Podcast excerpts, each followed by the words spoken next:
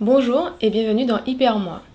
Je suis Solène, étudiante en communication digitale, mais aussi créatrice de vidéos sur YouTube et je serai votre hôte dans ce podcast.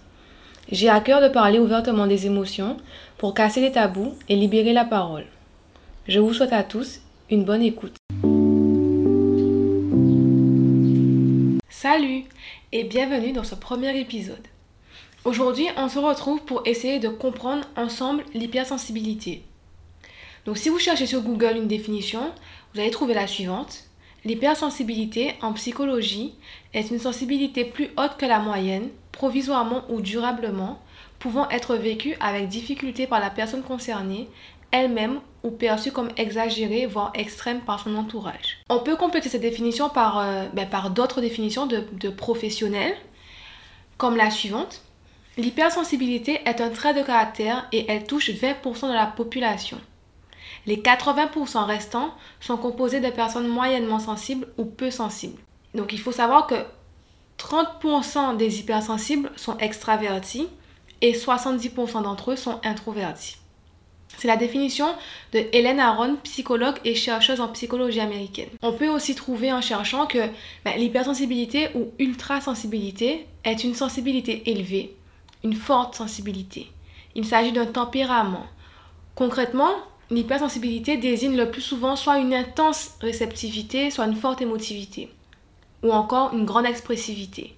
Comme il s'agit de sensibilité, donc de ressenti concrètement, hein, il ne peut pas y avoir de définition officielle, rigide et définitive. Chaque personne va donc définir pour elle-même ce qu'elle considère comme son hypersensibilité ou sa sensibilité élevée. Ça, c'est la définition de Saverio Tomasella, qui est psychanalyste, docteur en psychopathologie et auteur de nombreux ouvrages. Donc ça, ce sont des définitions vraiment claires, données par des gens extérieurs, des définitions précises, mais on peut se dire que concrètement, ça veut dire quoi? Et pour euh, vraiment expliquer les choses, j'ai besoin, je pense que ça fait sens, de donner ma propre définition, mon propre ressenti de l'hypersensibilité. Déjà, l'hypersensibilité, c'est ressentir toutes les émotions de façon intense et puissante. C'est euh, en fait les émotions, c'est physiquement extrêmement éprouvant. Tout ce que je ressens comme émotion, c'est extrême. Donc pour moi dans une première partie, c'est vraiment ça, ça c'est les premiers mots qui me viennent pour expliquer comment moi je vis en tout cas mon hypersensibilité.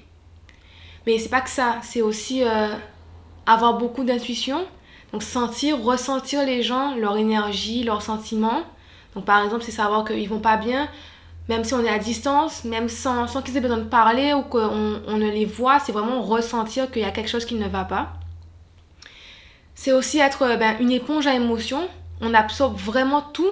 On est très empathique. En tout cas, je parle euh, pour moi, je suis vraiment très très empathique et je suis une éponge à émotions. Mais vraiment, c'est incroyable. Je puise vraiment les émotions des autres. Je suis vraiment très empathique.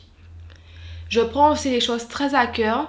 Et j'ai vraiment envie de tout le temps aider tout le monde. Je veux vraiment que tout le monde se sente bien, que tout le monde soit heureux, tout le monde soit épanoui. Peut-être même, quitte à ce que moi, je ne le sois pas. Mais ma priorité, la plupart du temps, c'est vraiment peut-être un, défaut, hein, mais c'est vraiment typique de mon hypersensibilité, c'est que j'ai envie que tout le monde se sente bien. J'ai tendance à prendre un exemple, à faire une métaphore qui vraiment, c'est vraiment ça que je ressens. Donc c'est comme ça pour que vous puissiez ben, comprendre mieux, imaginer un peu la chose.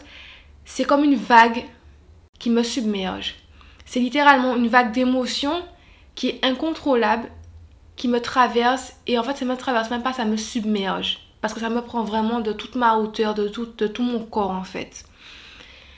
Ça se traduit beaucoup chez moi par les pleurs ou la colère, pour tout ce qui est émotion plus ou moins négative, on va dire. Mais pour les émotions qui sont beaucoup plus positives, c'est pareil. Hein. Je ressens la joie, l'amour de façon vraiment extrême, très très fort, très très puissant. J'aime beaucoup, je m'attache beaucoup, euh, je suis très joyeuse, je me réjouis énormément. Donc vraiment, tous mes sentiments, toutes mes émotions sont vraiment très fortes.